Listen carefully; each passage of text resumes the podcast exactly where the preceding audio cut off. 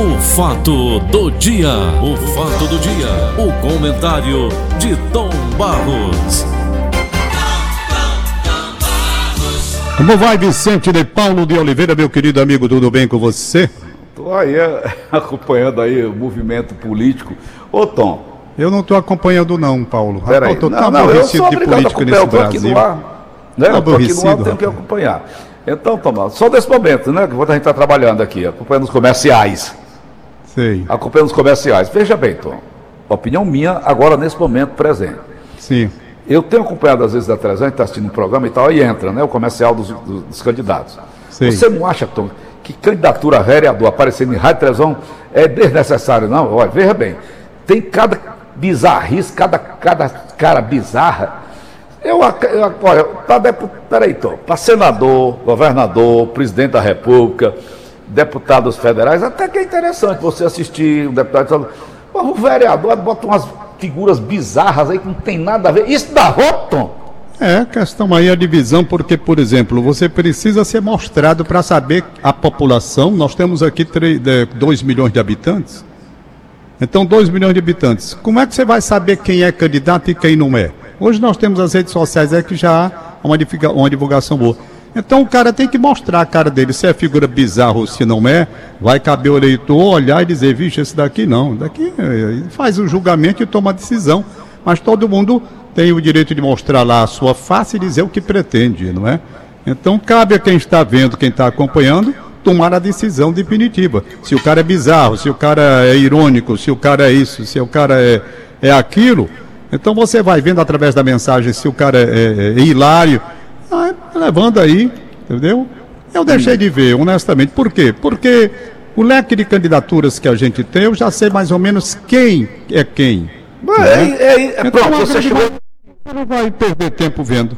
Claro, se você já tem uma ideia mais ou menos dos candidatos que estão preparados dentro da sua avaliação para ir à Câmara de Vereadores, então, claro que não há necessidade de você estar vendo agora para o público, grande público que desconhece e quer saber, ele para, vai ver, às vezes fica na galhofa, levando na, na brincadeira, na esculhambação. Tem uma candidata aí, um candidato aí que espalhou um negócio até nas redes sociais, onde sem querer, ela inclusive ficou toda desajeitada, rapaz, porque ela disse uma bobagem, mas ela não disse com maldade, não. Ela foi elogiar uma pessoa, ela disse, muitas vezes eu dormi na cama com o senhor, e depois ela se tocou, ela não queria dizer que tinha dormido na cama com ele, não. Tá entendendo? Hum. Aí todo mundo viu, mas as pessoas viram a pureza dela na questão. Então é isso que acontece. Eu estou preocupado mesmo, Paulo, é com o comportamento a partir de agora, como é que vem, com relação aos nossos ministros, à nossa justiça, desde que liberaram aí esse cara perigosíssimo, não é? é o André do rap. O André, perfeito? André do e rap. por que isso? Do rap. E por quê? Um elemento de alta periculosidade. Altíssima. Certo? Como é que se manda esse cara para a rua? Por quê? E eu vou dizer rapidamente aqui, já viu hora. Pensar assim, vamos ver aqui. Você hum. pode exatamente pensar nisso. Eu Mas penso. antes de pensar que houve, portanto, é, é, eu vou colocar a questão rapidinho, tentar colocar, são 7h46 já, o nosso horário está muito curto por causa dessas inserções da política, eu vou tentar resumir. Marco Aurélio Melo. Por que, que ele tomou a decisão? Muita gente pergunta. Por quê? Porque ali foi na lei e viu que, pelo que estava posto ali naquela ocasião, o cara não poderia mais estar preso porque era uma prisão ilegal. Perfeito? Ele é ministro. Hum. É chamado a dar a sua decisão. Está aqui. Ele ministro. foi na brecha. Não é brecha não, Paulo. Tem brecha aqui não. Não tem nada de brecha. Aqui ele examinou, e eu vou mostrar para você. Ele examinou e disse, de acordo com a legislação penal brasileira, Código de Processo Penal, essa prisão não pode continuar mais. Aí você pergunta, por que que não pode continuar mais? Não é a pergunta que todo mundo faz? É. Se o cara é de alta periculosidade. Aí depois veio o Luiz Fux, não foi? Desmanchou, disse: não, não é por aqui não o caminho. Não é assim? Não é verdade? Atendendo o pedido da Procuradoria-Geral da República. Pronto, então vamos lá. Na lei anticrime, aí você pergunta onde é que está a situação. Na área anticrime, que o Moro mandou, fez aquela, aquele trabalho dele, muito minucioso, na área anticrime não constava isso. Quem introduziu esse artigo foi iniciativa do deputado Lafayette de Andrade, do Republicanos de Minas Gerais.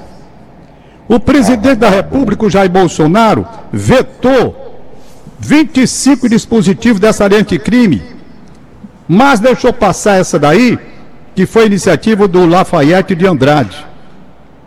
Então vejamos, o que é que diz esse 36 aqui? Artigo do Código Penal, processo penal. 36. Que a cada 90 dias, se você está preso preventivamente, a, preste atenção, a cada 90 dias, perfeito? Três meses, né? Hum. Há necessidade de as autoridades examinarem, reavaliarem aquela situação para saber se pode continuar ou não aquela prisão preventiva. Perfeito? Hum. Então, o Ministério Público, a polícia, o próprio juiz, as autoridades, eles têm efetivamente que buscar em 90 dias, isso é obrigatório, está na lei. Eu examinar a situação para saber se há elementos para a continuação da prisão preventiva ou não. Se não for feita essa avaliação, o cara não poderá continuar preso. Tá certo? Se é não lei. for feita essa reavaliação, se torna ilegal a prisão dele, porque a lei diz que tem 90, a cada 90 dias. Chegou antes de 90 dias, as autoridades, Ministério Público, todo mundo interessado, já poderia estar fazendo, principalmente se o cara é de alta periculosidade, fazendo o levantamento para dizer, olha, tem que continuar a prisão preventiva, porque aí ela continua legal. Porque houve a manifestação, houve a reavaliação imposta pela lei. Se não houve essa avaliação, essa reavaliação, quando o ministro recebeu que ultrapassados 90 dias, o que é que ele vai fazer? Se a lei diz se não for feita essa avaliação, o cara vai para a rua. E por que foi revogado então? Porque não foi feito. E aí vem a história, a pergunta. Por que, que o Ministério Público, tão interessado em defender a sociedade dessas coisas, não toma iniciativa para fazer a reavaliação e provar que os elementos bastante de alta periculosidade não permitiam, portanto, a revogação da, da preventiva, que ele deveria continuar preso. Não fez o que deveria fazer. Por que, que a polícia também não agiu? Nesse caso, o próprio juiz examinando, olha, tem um elemento de alta periculosidade. Vem aí o fim, está se esgotando para 90 dias. Se não fizerem essa reavaliação, essa prisão preventiva não vai poder continuar. Está entendendo? E não foi feito, Paulo Oliveira. Eu estava lendo aqui, eu estava lendo aqui é, a declaração. Então o Fux está errado. Quem? O Fux está errado. Não, o Fux está vendo agora a questão da alta periculosidade. Mas pelo que está na lei, o Marco Aurélio, quando pegou, ele disse uma coisa daqui: o juiz do caso não renovou a prisão. O juiz do caso, não é o ministro. O juiz, cá embaixo, vamos trazer para o juizado, não, não do, o, do Supremo Tribunal, lá onde a coisa foi decidida, certo? Hum. O juiz, ele diz aqui, o juiz não renovou a prisão. Isso, diz o Marco Aurélio. O Ministério Público não cobrou. A polícia não representou para renovar a prisão preventiva.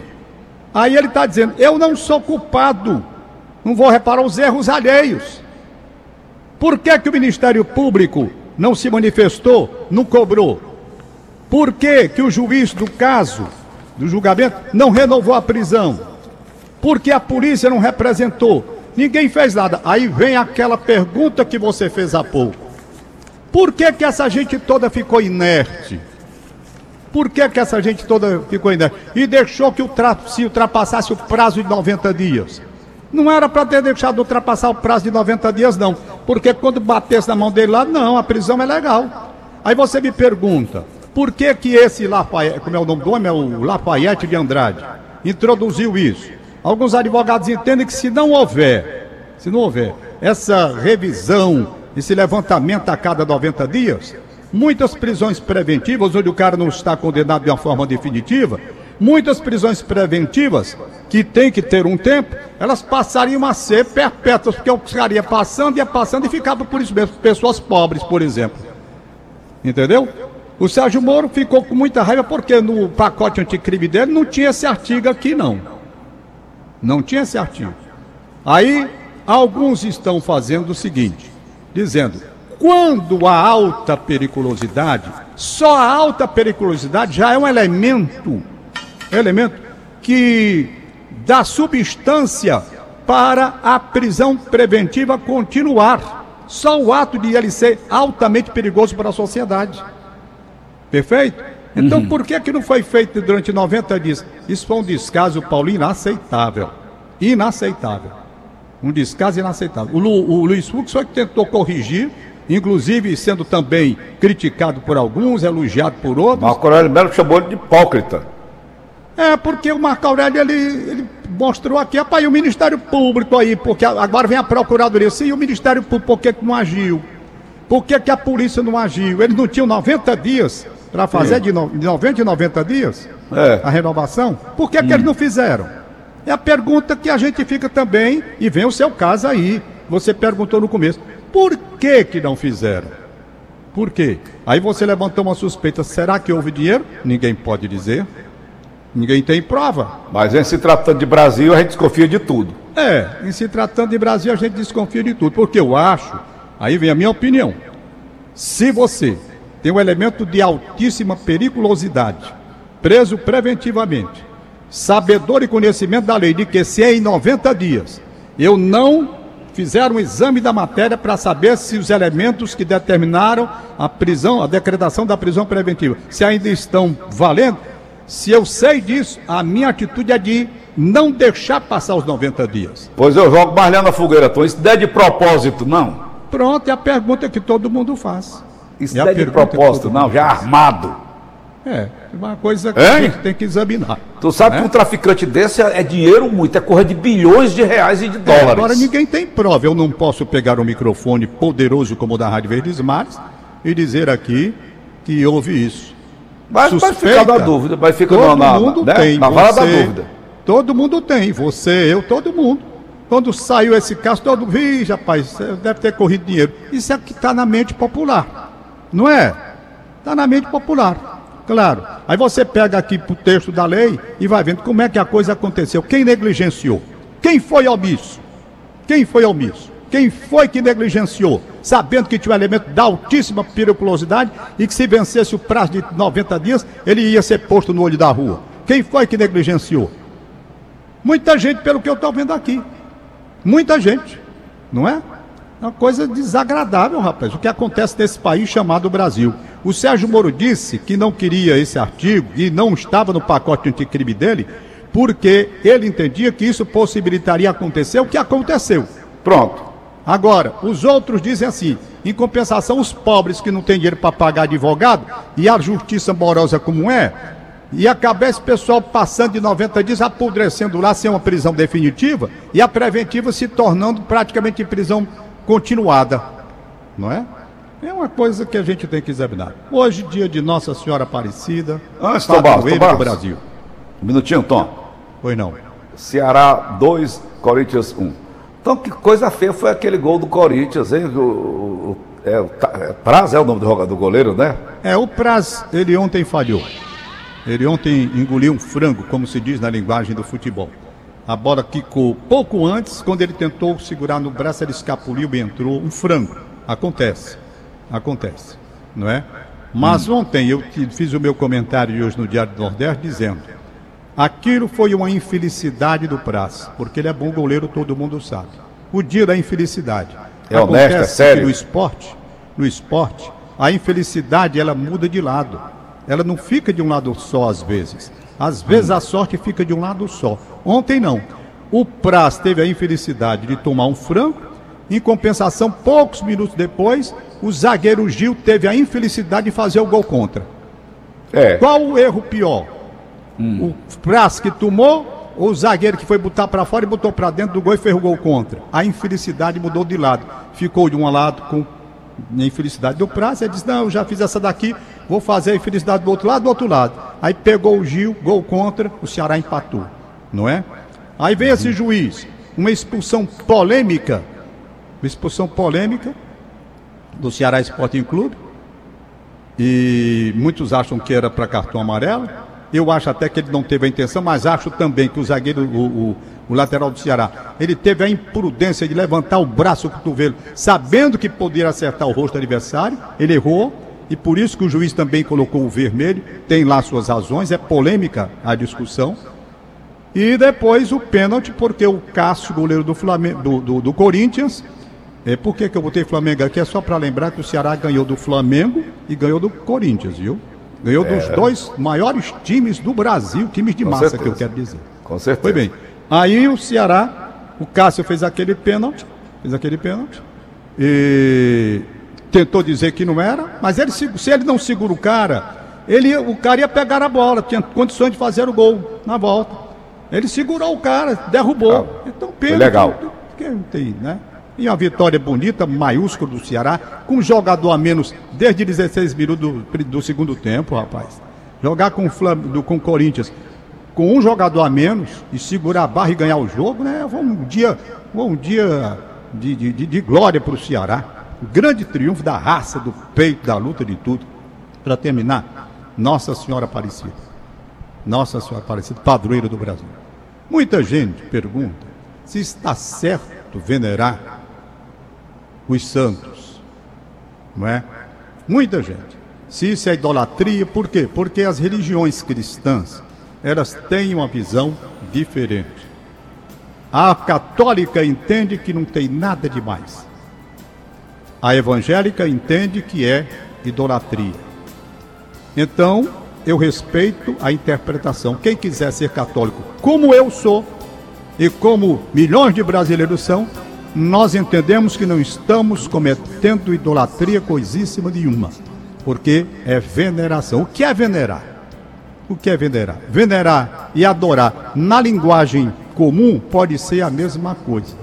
Dentro dessa colocação, porém, venerar é respeitar os santos, é respeitar as imagens como lembrança. Agora, onde os evangélicos podem ter razão em determinadas situações. Que há pessoas que olham para a imagem e no lugar de ter apenas a lembrança, como eu estou vendo aqui, uma imagem de Jesus Cristo aqui na minha frente, imagem aqui de Nossa Senhora, tem imagem ali de São Francisco, pronto. Eu entendo que aquilo é uma imagem que não faz milagre, é uma lembrança, simplesmente uma representação, que não tem força de absolutamente nada. É imagem. Lembrança tão somente lembrança. Entendeu? Então, muita gente às vezes confunde essa prática e passa a adorar mesmo, tá? E passa a adorar. Tudo advém, Paulo, do de um texto. Deixa eu ver se eu acho aqui, Êxodo. Tudo vem do Velho Testamento. O velho, o velho. O velho Testamento. Lá de Abraão para cá. Olha, como é que diz? Êxodo. Êxodo é, né, é antigo. Ah, vem. Então falou Deus todas essas palavras dizendo: Preste atenção. Eu sou o Senhor teu Deus, que te tirei da terra do Egito, da casa da servidão. Não terás outros deuses diante de mim. Aí vem aqui a questão, onde os evangélicos se apegam para dizer que nós somos idólatras. Não farás para ti imagem de escultura, nem alguma semelhança do que há em cima dos céus, nem embaixo da terra, nem nas águas debaixo da terra. Não te encurvarás a elas, nem as servirás, porque eu, o Senhor teu Deus, sou Deus zeloso, que visita a iniquidade dos pais nos filhos até a terceira e quarta geração daqueles que me odeiam. Certo? Então, hum. é nessa parte aqui onde os evangélicos dizem: Não farás para ti imagens de escultura, nem alguma semelhança do que há em cima nos céus, nem embaixo na terra, nem nas águas debaixo da terra. Certo? Deu para ouvir direitinho, não é? Então aqui existe o que? O entendimento de que Deus proibiu se fazer imagem, escultura, essas coisas. Não foi assim? Olha, Tom, não, Paulo, tá terminou não. Isso aí, eu ontem assisti, ontem à noite, ah. até 8 horas da noite, um documentário de um alemão que passou 50 dias do é, Estado Islâmico. Ele pediu permissão, o cara autorizou, ele foi, levou um sobrinho dele como cameraman para fazer essa matéria dentro do Estado Islâmico. Eles, a, a, a, distorção que eles fazem do islamismo é um negócio assim gritante. Eles têm uma ideologia de crime mesmo, de matar e usando o nome de Deus. Quem não for muçulmano, quem não, não, não, não for do Islã, deverá ser executado porque é um infiel. O sonho deles é invadir a Califórnia por causa do califa. Califórnia é o reino do, Califórnia é o reino do califa. Tom Barros é um absurdo. Você, você fica assim, como é que eles fazem aquilo? Ora, o alemão disse, mas vocês matam milhares e milhares de pessoas. Aí o alemão perguntando a ele, né? Ele diz, vocês não mataram não sei quantos milhões na. na, não, mas isso daí foi dito pelo João Saldanha. Não, não, não lembrei disso de ti, contando a história do João Saldanha. Oi. O Paulo, cara lá deixa eu concluir aqui. Então são loucos, eles deixa não têm nada a ver aqui. com a religião. Eles deixa são eu... ideólogos de uma coisa errada. Então, bicho, esse negócio do evangelho. Não, deixa eu, conclu... deixa eu é concluir para poder fazer a ligação. Deixa eu concluir. Conclui. Eu li a parte onde há, exatamente em Êxodo, essa parte aqui, né? Não fará para ti escultura, nem figura algum que está em si, essa coisa que eu já li. Entretanto, lá em Êxodo mesmo, 25, 16, 22, hum. tem assim: porás na arca o testemunho que eu te der. Farás também uma tampa de ouro puro, cujo comprimento será de dois côvados e meio, e a largura de um côvado e meio. Farás dois querumbins de ouro. Olha lá. Quem proibiu? Quem proibiu? Fazer imagens. A mesmo, o mesmo Deus que proibiu está dizendo: farás dois querumbins de ouro e os farás de ouro batido nas duas extremidades da tampa, de um lado e do outro fixando-os de modo a formar uma só peça com extremidades da tampa. Ah. Perfeito? Aí diz: e é de cima da tampa do meio dos querumbins que estão sobre a arca da aliança que te darei todas as minhas ordens para os israelitas. Isso está ah. em Êxodo também. Ele diz lá, não faça a imagem. Aí depois, lá diz, faça a imagem de querubim. Números. Bezerro de ouro, bezerro de ouro. Eu vou chegar lá. O Senhor disse a Moisés: Faze para ti uma serpente ardente e mete-a sobre um poste. Todo que for mordido olhando para ela será salvo. Olha a imagem aí. Moisés fez, pois, uma serpente de bronze e fixou-a sobre um poste. Se alguém era mordido por uma serpente e olhava para a serpente de bronze, conservava a vida. Tem mais. Reis 6, 23, 27 fez no santuário dois querumbins de pau de oliveira, que tinham dez côvados de altura. Cada uma das asas dos querumbins tinha cinco côvados e que fazia dez côvados. Bom, não estava proibido, não se faça imagem, nem de barro, nem de coisa nenhuma, não é? é? Então, Paulo, eu poderia ter mais aqui, Rei 7. Nos painéis enquadrados de moldura havia leões, bois e querumbins, assim como nas travessas igualmente. Por cima e por baixo. Hein? Tô ateuzinho, pode parar. Pois é.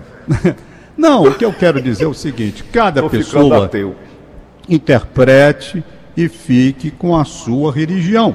Eu não me incomodo, ah, pelo contrário, eu tenho uma passagem no meu programa, Conversa com o Tom. Aliás, meu programa não, programa da Rádio Verdes Mares que eu apresento. O programa é da emissora, não é meu. Então, Conversa com o Tom, eu tenho 10 minutos todo domingo de uma mensagem belíssima mensagem evangélica transmitida pela Lilian Cordeiro, que tem conseguido uma grande audiência com a mensagem pura cristã que ela traz. Tá bom. Sabe? Eu tenho. Então eu tenho muito respeito. Cada um que fique. Se os evangélicos entendem que é idolatria, pronto. Eles não botam imagens lá nas igrejas dele, não botam nas casas dele, tudo bem. Nós católicos não entendemos que é idolatria. Eu não vou fazer aqui estou vendo imagem, eu não estou adorando imagem nenhuma, sei que não obra milagre, coisa nenhuma, imagem que eu estou vendo aqui é imagem, simplesmente, não é? Venerar e respeitar, e eu respeito a imagem de Maria, pelo que ela representou como mãe de Cristo, é o respeito, veneração nesse caso, é exatamente, é exatamente isso, venerar, é respeitar, amar a Deus sobre todas as coisas, então não estou cometendo idolatria na nossa visão católica. E essa tá discussão, discussão poderia ser muito bem deixada de lado, porque cada um vai responder depois, perante Deus, quando é. morrer. Quando morrer, você, é, você é um idólatra ou não é? Né? Então nós pensamos assim, nós católicos, nós não estamos cometendo idolatria, coisa. Além do mais, eu sou um camarada muito chato, muito chato. Por quê? Porque eu costumo sempre dizer, eu gosto mesmo é do Novo Testamento. É do Novo Testamento que eu gosto. Por quê? Eminentemente cristão. Eu sou cristão, o nome está dizendo. O Velho Testamento foi, é uma outra foi. religião. O Velho Já Testamento foi, é o judaísmo, embora se faça referência à vinda de Jesus Cristo. Mas eu quero saber de Cristo, rapaz. Isso sim é que eu quero saber. Tá bom. 8 horas, 7 minutos, já, já comeu o horário dos políticos. Ixi, Maria. Bora. Vamos aniversariante de hoje aqui. Manda. É, médico Gustavo Pires do Ceará, um abraço para ele. Erotides Praciano na Maraponga, parabéns. Evelice Santos Muniz, nas Seis Bocas, parabéns. Doutora Moema Carneiro Guilherme. Ô, oh, doutora Moema aí na Praia do Futuro. Faz tempo que eu não vejo a Moema, rapaz. Eu também. Um abraço para ela. Tempo. Abraço para ela, gente muito boa. Colombo Sá, meus parabéns. Colombinho. Grande Colombo Sá, pequeno grande Colombo Sá, um abraço de parabéns. parabéns. José Benevides, é irmão do Edilânio Benevides, aí do Dionísio Torres, mandando um abraço pro irmão dele que é empresário, José Benevides. Saúde, muita paz, muita felicidade. O Titico mandando um abraço para dona Inácia Moreira em Oroz, completando 94 anos de idade. Que beleza! E só falta aqui só o do zap da Verdinha, meu querido Paulo Oliveira, para não atrasar tanto como nós já atrasamos aí. Meu Deus do céu. Pronto, achei. Hoje foi até fácil. Daqui tá gostaria de felicitar meus filhos Arnóbio Júnior, Maria Eduarda e Maria Clara. E todas as crianças do Brasil, que bom! Deu a lembrança. Um abraço para as crianças, fiz homenagem ontem no programa. Tainá do Bom Jardim, aniversariando hoje. Sua avó Luísa deseja felicidades. Um abraço.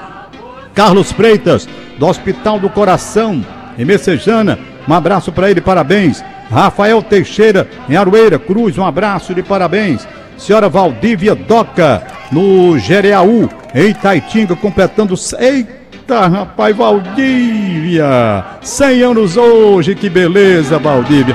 Um beijo para a senhora e um beijo para toda a família. Tchau, Paulo. Valeu, até amanhã. Acabamos de apresentar.